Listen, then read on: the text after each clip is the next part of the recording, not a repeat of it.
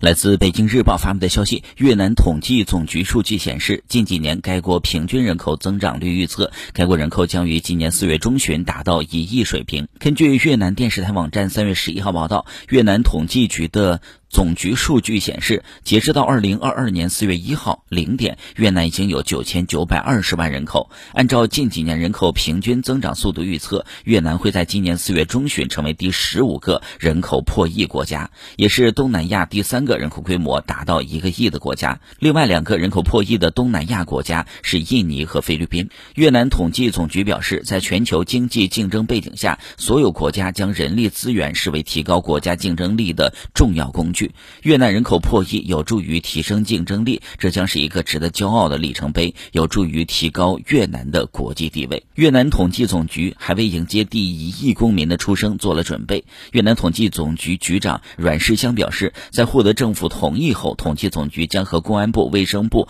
有关部门配合，将于四月中旬举行欢迎仪式。